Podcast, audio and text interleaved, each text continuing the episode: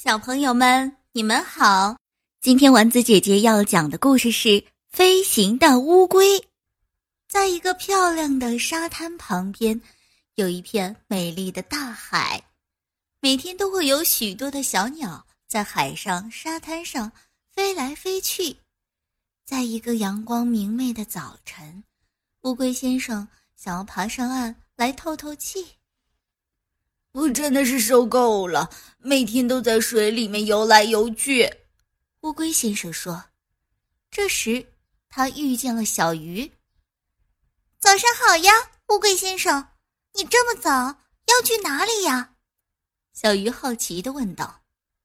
乌龟先生说：“我今天打算到岸上走走。”小鱼羡慕极了。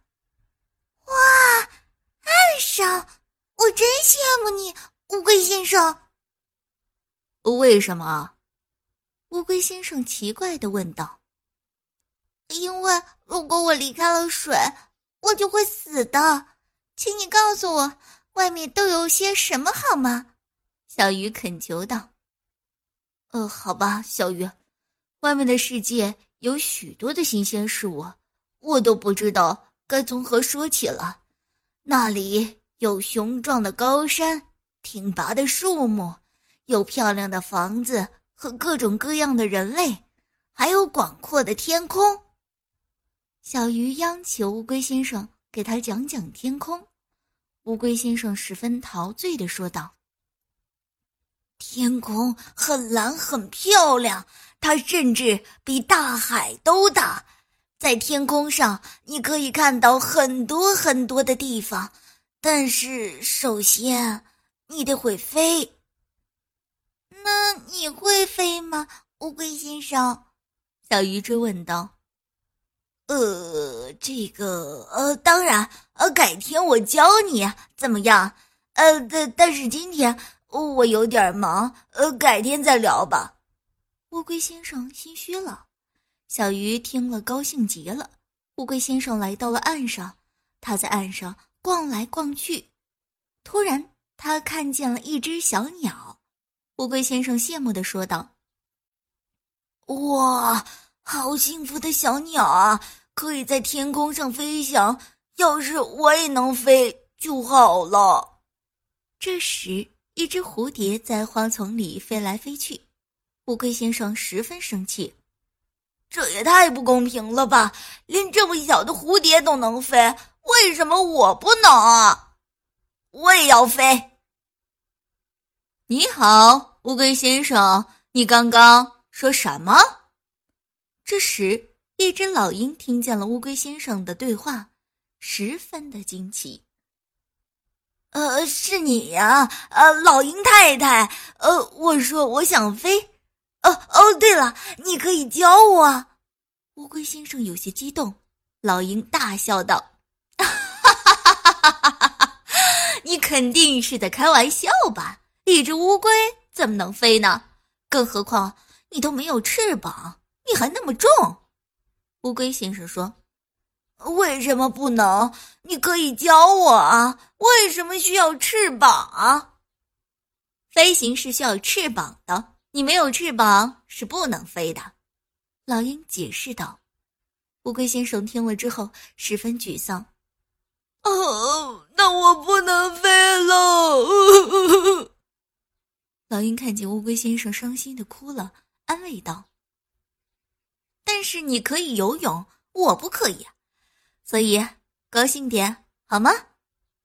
乌龟先生突然想到了什么，他再次高兴了起来。老鹰，你带我飞到天上去怎么样？什么？这也太危险了，不行。老鹰说。